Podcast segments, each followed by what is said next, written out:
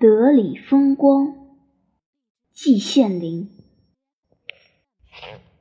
在印度，德里不是最古的城，也不是最美的城，但它却是一个很有个性的城。游过一次，终生难忘。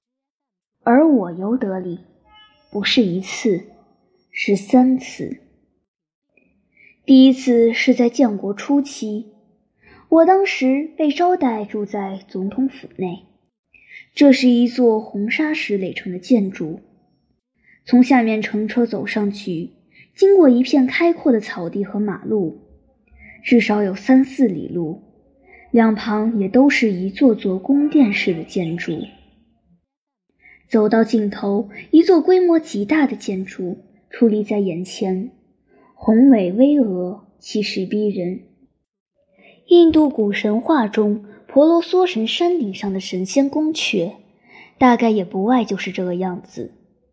这就是印度的总统府。德里的名胜古迹当然不限于总统府。从古迹的角度来看，总统府是算不上数的。你如果问一个本地人什么古迹最有名，他会毫不犹豫地回答：红堡。第一次来，因为住在总统府内，所以先参观了总统府，然后才参观红堡。第二次、第三次来，我就径直的参观红堡。红堡的建筑风格同总统府是完全不相同的。同阿格拉的红堡一样，它修建于16世纪末卧儿王朝。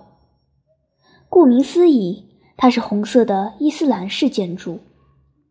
但这红色仅仅限于城墙，人们一进去，里面的楼台殿阁却另是一种颜色。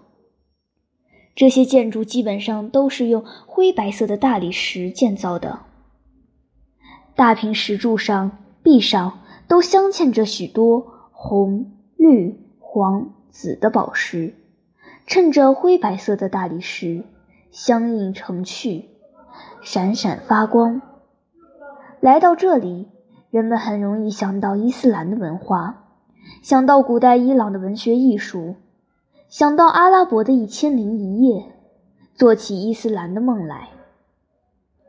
完全可以同红堡媲美的是库图布高塔。高塔周围的建筑群在风格上可以明显的分为两类，一类是印度古代固有的风格。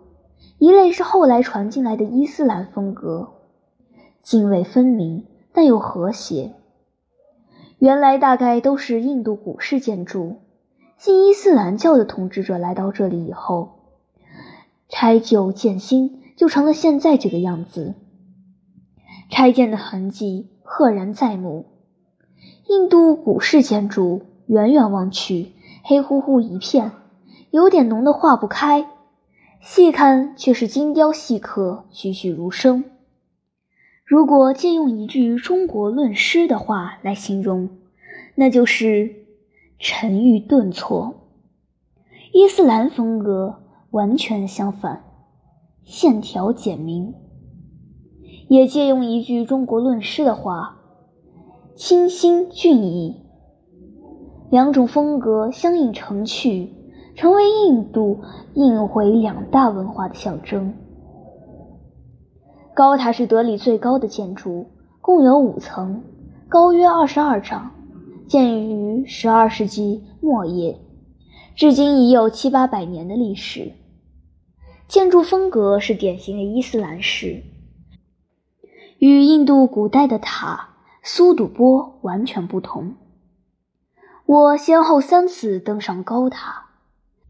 每次攀登的时候，总不由自主地想到唐代著名诗人岑参与高士薛居登慈恩寺浮屠的诗：“塔势如涌出，孤高耸天宫。登临出世界，登道盘虚空。”这样的诗句。用来形容这一座高塔，不是非常合适吗？德里的名胜古迹还多得很，一篇短文是介绍不完的，我也就不再介绍了。不管这些名胜古迹给我留下了多么深刻的印象，离开了人的名胜古迹，即使再美，也是一堆没有生命的东西。最使我难忘的还是印度人民的友情，这种深厚的友情，以这些名胜古迹为背景。二者相得益彰，才真是终生难忘。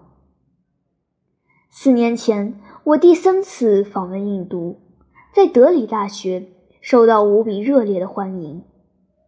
那些可爱的印度大学生，一双双温暖的手，一双双热情的眼睛，真使我感动极了。我这样一个微不足道的人，为什么能受到这样的欢迎呢？他们是把我当做中国人民的一个代表，这种热烈的友情是针对中国人民的，我不过碰巧了成为接受者而已。友情同名胜古迹、同总统府红宝高塔不一样，无法用图片来表达，它没有形体，没有颜色。但有重量，就让我把印度人民极重极重的友情贮藏在我的内心深处吧。一九八二年十二月十一日。